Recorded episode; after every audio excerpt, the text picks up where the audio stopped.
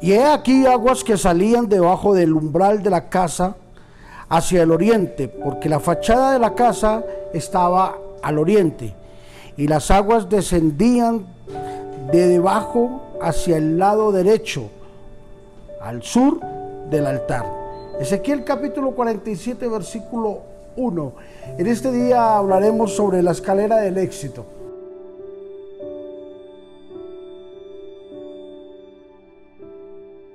Dios muestra a Ezequiel la reconstrucción del templo y le muestra algo en particular y era que debajo del altar salía un río, prototipo del Espíritu Santo, prototipo de un avivamiento, prototipo de la presencia misma de Dios. Y dice la Biblia de que el profeta caminó mil codos y el agua le llegó a sus rodillas y caminó otros mil y le llegó a su cintura.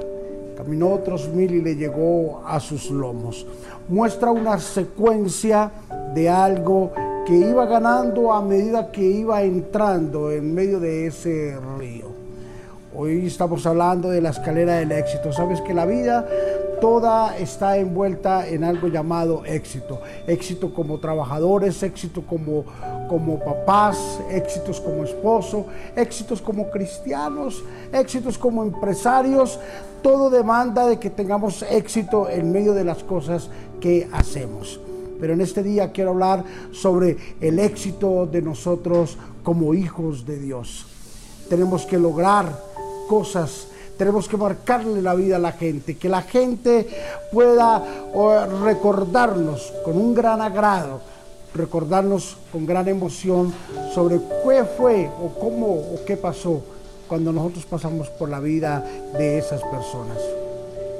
Estamos convencidos que la iglesia es un instrumento para, para poder subir la escalera del éxito. Si tú te congregas, si tú estás en la iglesia, si tú logras entender de que el primer peldaño de la escalera del éxito es congregarse, entonces las cosas tomarán otro rumbo. ¿Sabes por qué insistimos en que de congregarse para subir el primer peldaño de la escalera del éxito?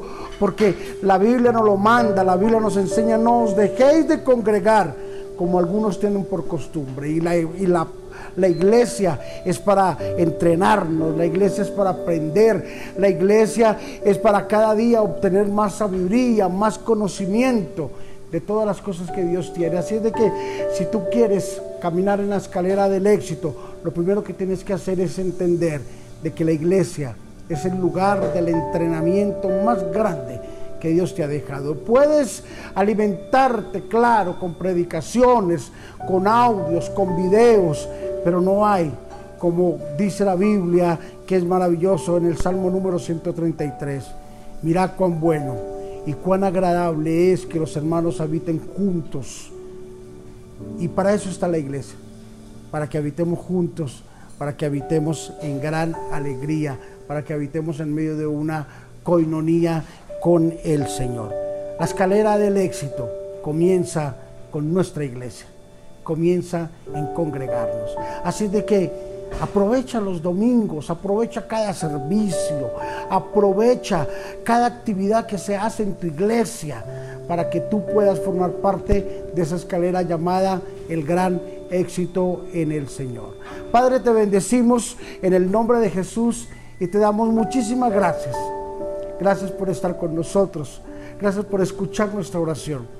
Gracias Señor Jesús por darnos la oportunidad de poder participar en esta tu palabra, de participar en este devocional. Creemos que la escalera del éxito comienza cuando, Señor, acudimos al llamado de congregarnos, cuando acudimos al llamado, Señor, de estar juntos y en armonía. Por eso hoy bendecimos a todos los hermanos, los amigos que nos ven en los diferentes lugares del mundo Bendícelos, Señor Jesús, y que ellos puedan, Señor Jesús, congregarse como primer peldaño de la escalera del éxito. Gracias, Espíritu de Dios. En Cristo Jesús. Amén y amén. No empieces por el revés, empieza por el principio. Asiste a la iglesia, acude al llamado de tus pastores, acude a cada una de las actividades que hacemos y te darás cuenta que tu panorama se comienza a ampliar para subir la escalera del éxito. Bendiciones.